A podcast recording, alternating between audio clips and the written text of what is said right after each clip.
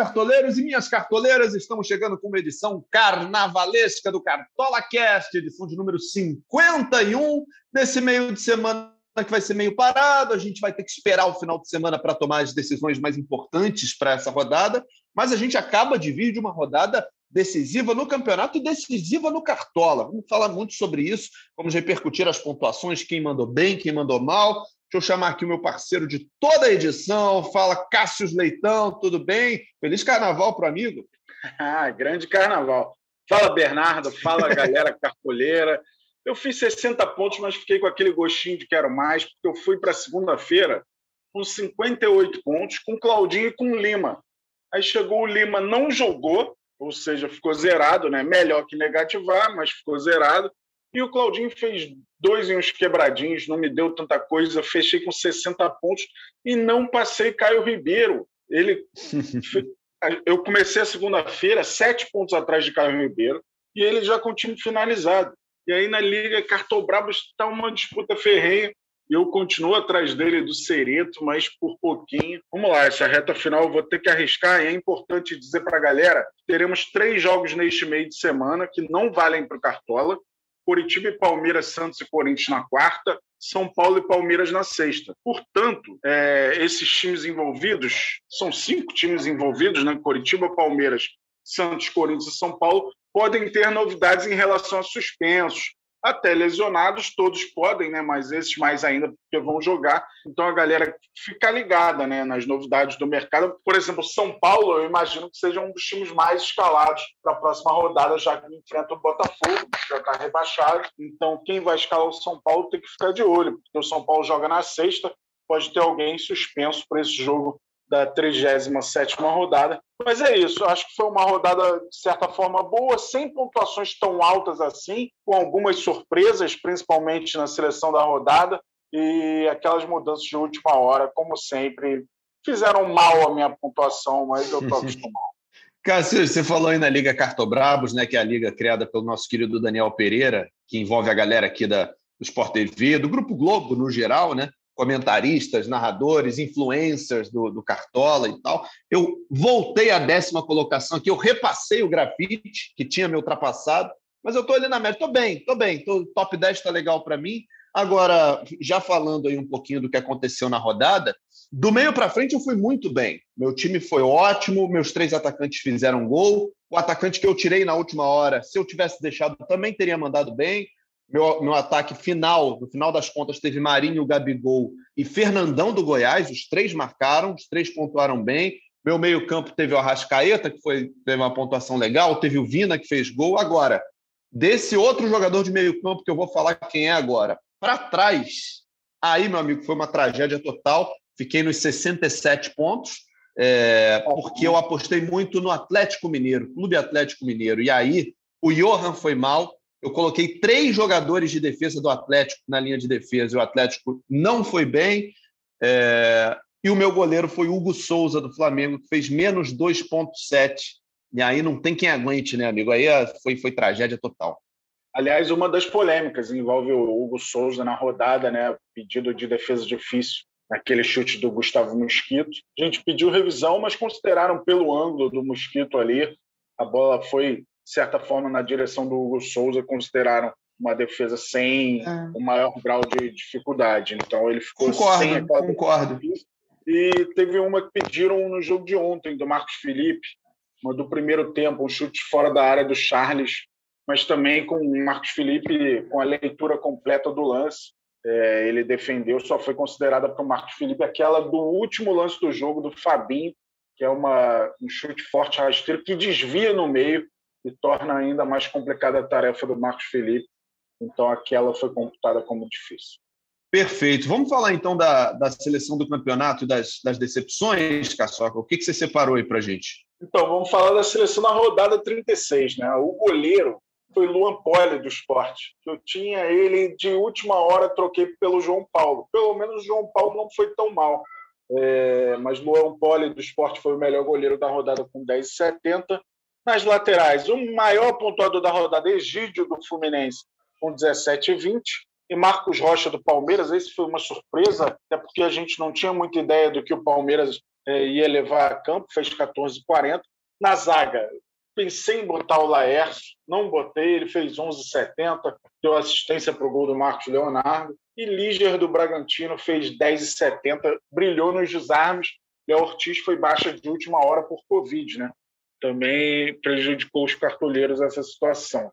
Entre os meios, Gustavo Scarpa, Caio Ribeiro apostou em Gustavo Scarpa. Aí mandou bem demais, fez 11,70. Martinelli brilhou de novo, 10,30. Rodrigo Dourado do Inter, Martinelli que é do Flu, né? Rodrigo Dourado do Inter, 9,80, fez gol também. Entre os atacantes, o cara que infernizou a sua pontuação, Rossi, fez 12,60, Rossi do Bahia. Verdade. Ele que tirou o saldo de gol de muita gente por esse Brasilzão, já que a galera apostou alto na defesa do Galo. Fernandão do Goiás correspondeu, a galera ficou meio apreensiva, né? O Rafael Moura começou como titular também, já fez um gol cedo, e a galera apostando alto no Fernandão. Acabou que o Fernandão correspondeu com 10,70. E aí um duplo empate na terceira posição de atacante, dois jogadores do Santos, Marcos Leonardo e Marinho, ambos com 10 pontos. Marinho, que era o meu capita, ele não decepciona.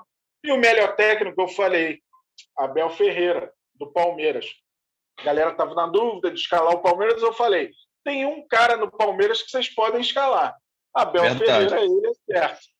Mas é, acabou mandando bem. O Palmeiras voltou a jogar bola, né? E arrasou o Fortaleza. Fez 8 e 16. Deixa eu ver como é que ficou a pontuação total: 137,96 da seleção da rodada. Então, poderia ser maior. Acho que não foi uma rodada de tantas pontuações expressivas. E o Claudinho foi um dos que decepcionaram. Pois é, que decepção eu tive, você falou aí do Rossi, que decepção eu tive com essa, com essa linha de defesa do Galo, e só não fui pior, Cassius, porque na hora de escalar o técnico, eu tive essa, você deu a dica aqui no podcast, eu estava na dúvida entre São Paulo e Cuca, optei pelo Cuca e foi menos pior, né? O Cuca fez uma, uma pontuação até que razoável, assim, para técnico, ele fez, uh, deixa eu ver aqui, 6,44, né? Foi uma pontuação bem razoável, e aí o problema estava lá atrás. Né? O Arana fez 3,10, Júnior Alonso 2,10, Hever 1,8, e uma das grandes apostas que eu tinha para essa rodada que era o Johan, menos 0,6. Decepção total aí com o Galo. Foi o único que negativou é, do meu time. Eu até abordei na nossa Discord, no nossa preliminar cartoleira no aplicativo Discord do último sábado. Eu fiz um apanhado do que é, do número de jogadores que já negativaram no meu time nessa temporada. Eram 44, agora são 45 com o Johan. Isso representa 86 pontos por aí, a menos. E aí eu comparei com o número de jogadores que estavam prováveis e não atuaram. Nessa temporada foram, foram 13, mas dois da primeira rodada de Goiás e São Paulo, que é mais uhum. um, um, imprevisto total, né? Os caras irem a campo e não haver o jogo. Ou seja, na prática foram 11. E aí a galera sempre fala: ah, tem que ter banco de reserva. Será que tem que ter banco de reserva? Eu perdi 11 jogadores apenas por causa dessa situação. Então é um índice muito baixo.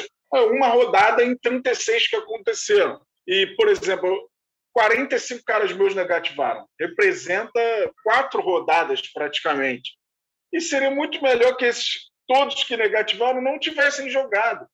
Verdade tem que ter essa visão também, porque o jogo não é só de pontuações positivas, mas esses caras jogaram e se não fossem eles, eu teria mais 86 pontos na minha pontuação geral, mas é do jogo, tá? Eu, Johan, foi o 45 a negativar na minha temporada do Cartola. O cartoleiro que quiser fazer essa comparação consigo mesmo, vai lá no aplicativo, tem como ir rodada a rodada, vai dando um bisu no seu time, você vai ver quantos negativaram, quantos zeraram e não jogaram mesmo, que não tem pontuações a detalhar. Às vezes o cara zera, como aconteceu, acho que com o Jean-Pierre nessa rodada, ele teve pontuações positivas e negativas que se anularam e ele ficou zerado mesmo. Mas, ó, destaque negativo para o Richard, goleiro do Ceará, fez menos 6,50, foi o pior pontuador. O Pinares, né, entrou, fez menos 6,20, ficou pistola, acho que com razão, né, que é Aquela entrada do Reinaldo no Luiz Fernando foi, de certa forma, criminosa. O juiz não deu nada e aí seguiu o lance, o Pinares tomou o segundo amarelo, com razão também da arbitragem, né? Mas o Reinaldo tinha que ser punido antes por aquela entrada, que pode ter machucado feio o Luiz Fernando do Grêmio.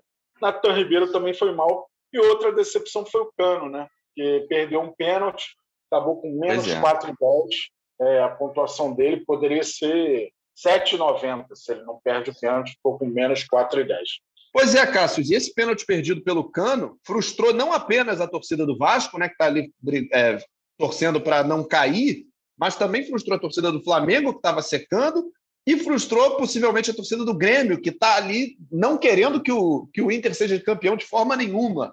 Então é um pênalti que muita gente lamentou. Eu, particularmente, não escalei o cano na rodada, não confiei que ele pudesse ser a salvação da pátria, mas imagino a frustração de muita gente na hora daquele pênalti. Inclusive, a TV Globo, na hora, dividiu tela, né? A gente estava vendo aqui no Rio de Janeiro, Flamengo e Corinthians, dividiu a tela para ver o pênalti do Cano, e aí o Luiz Roberto narrou o pênalti perdido.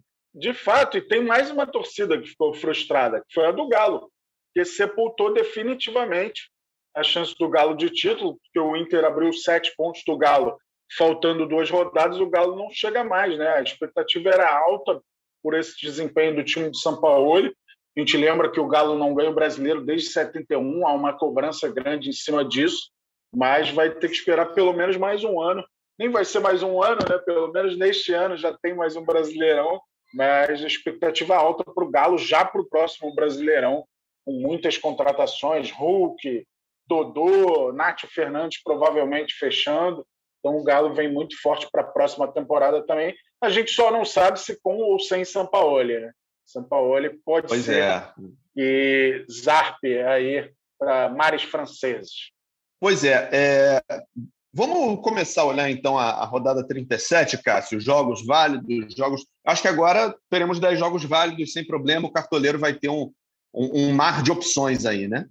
Perfeito, perfeito. Só aquele adendo que eu, que eu dei, né? Que é, teremos três jogos neste meio de semana e pode mudar muita coisa nos prováveis desses times envolvidos.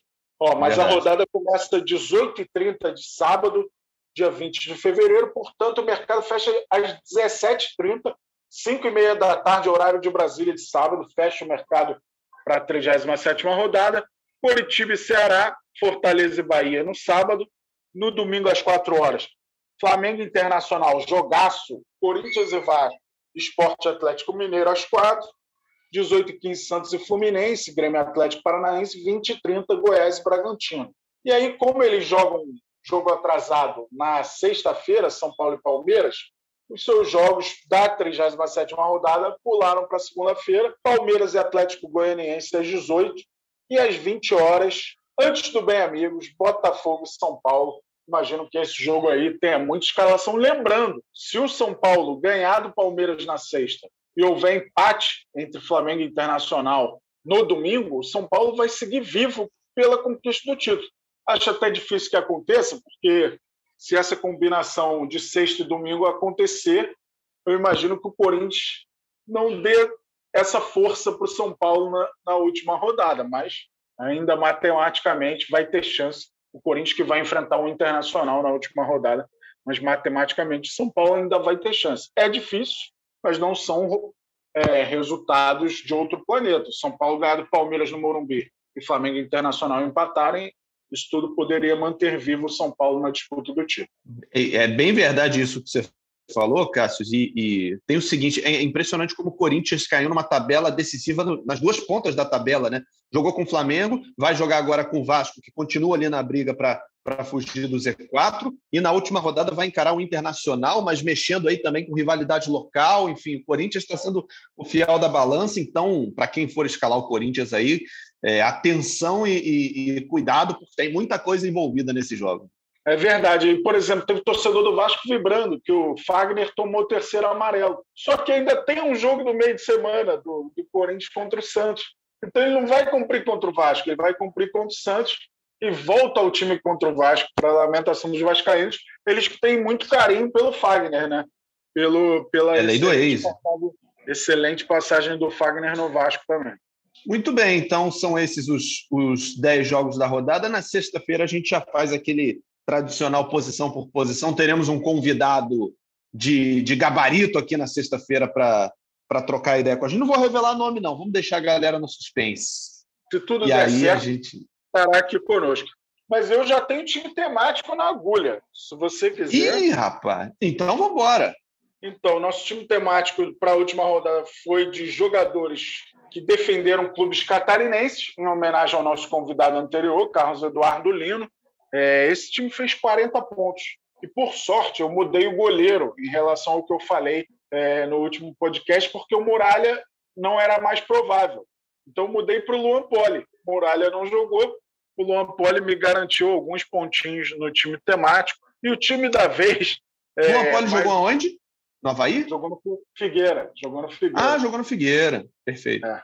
Aliás, o time estava recheado de ex-jogadores do Figueira. É, Para essa próxima rodada, o time tem a lei do ex, só que é uma lei do ex diferente. Tem a lei do ex na zaga, porque eu só encontrei lei do ex. Nas outras posições é lei do ex-rival.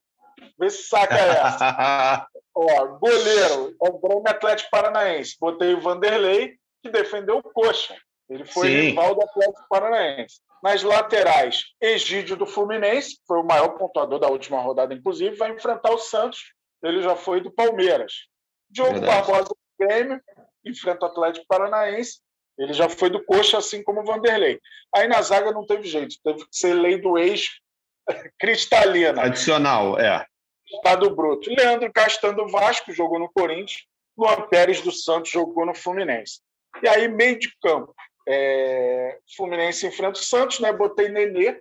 Nenê jogou no São Paulo e no Palmeiras, rivais do Santos, e jogou no Santos também. Pode ter gente que não lembre, mas o Nenê jogou no Santos também. Ele é lei do ex e lei do ex-rival. Aí, Corinthians e Vasco. Eu botei o Gabriel, do Corinthians, que jogou no Botafogo, que é rival do Vasco. Aí, Vina, do Ceará, jogou no Atlético Paranaense. E, inclusive, passou pelo Coxa também, se eu não me engano mas é, o Ceará enfrenta o Coritiba. Vou, vou, até conferir aqui. É, vou olhar, que agora eu fiquei curioso para saber também. Estou entrando aqui para ver. É, eu faço a pesquisa antes e aí me esqueço da minha pesquisa. Ó, jogou logo depois do Londrina. Antes e depois do Londrina, jogou muito tempo no Coxa. É, e jogou no Atlético Paranaense, que é o rival do Coxa para essa rodada. É, e começou no, no Paraná, né? Jogou nos três. Jogou nos três lá. E David do Fortaleza vai enfrentar o Bahia. David jogou no Vitória. No ataque tem Luciano do São Paulo. São Paulo enfrenta o Botafogo. Luciano jogou, jogou no, Fluminense. Fluminense. E aí tem Palmeiras e Atlético Goianiense. Botei Janderson do Atlético Goianiense. Enfrenta o Palmeiras. Janderson jogou no Corinthians. E o técnico é o Cuca do Santos, que vai enfrentar o Fluminense e ele treinou Flamengo e Botafogo aqui no Rio, treinou o Fluminense também. Esse é lei do ex e lei do ex-rival. Um time curioso aí por 110 cartoletos. Quem quiser imitar essa loucura, fique à vontade. É um belo time. Vamos ver. E aí, na, na sexta-feira, a gente confirma o capitão, a gente analisa a rodada, a gente faz tudo com, com tranquilidade, porque para quem não mitou até agora, para quem não liderou uma liga aí dos amigos, dos parceiros e tal, Tá na hora, hein? Faltam duas rodadas só. É hora de você escalar o seu time com muito cuidado, com muito carinho, porque quem não fizer agora não faz mais, vai deixar para a última rodada, né? Então, Cassius, fala. Perfeitamente. A gente vai deixar para o nosso convidado escolher o capitão na sexta-feira. E eu tenho uma lamentação também que eu estava numa semifinal. E aí a diferença do meu time para o adversário era Vina ou Lima. Eu tinha o Lima, ele o Vina. Aí o Lima foi e não hum. jogou. O Vina não, não fez nada no jogo, aí arrumou um pênalti. Até no lance do pênalti, o juiz podia ter dado pênalti antes, que a falta não seria nele. Mas o, o árbitro só deu o pênalti é, em cima do Vina e acabou que eu fui ultrapassado por menos de dois pontos ali por causa daquele gol do Vina, que não fez muita coisa no jogo, mas teve o pênalti ao seu dispor. E desta vez, que ele não estava no meu time, ele não perdeu o pênalti. E aí eu fui ultrapassado, caí para a disputa de terceiro lugar. Faz parte, faz parte, pessoal. É nos detalhes que esse jogo se decide. E na sexta-feira a gente vai, vai olhar para tudo isso com carinho. Vou Fala aí, cara. o Awali no terceiro quarto. Vamos ver se arruma, se arruma alguma coisa. Pelo menos faz um gol, né? Vamos ver se, se o seu desempenho vai, vai melhorar aí na próxima, na próxima etapa. Cassius, encontro marcado sexta-feira, estaremos juntos? Perfeito, amigo. Mais um encontro, a gente fez essa versão reduzida aqui, é, com um resumo do que foi a rodada. Então é isso. Na sexta tem mais, a gente vai atualizar os suspensos também.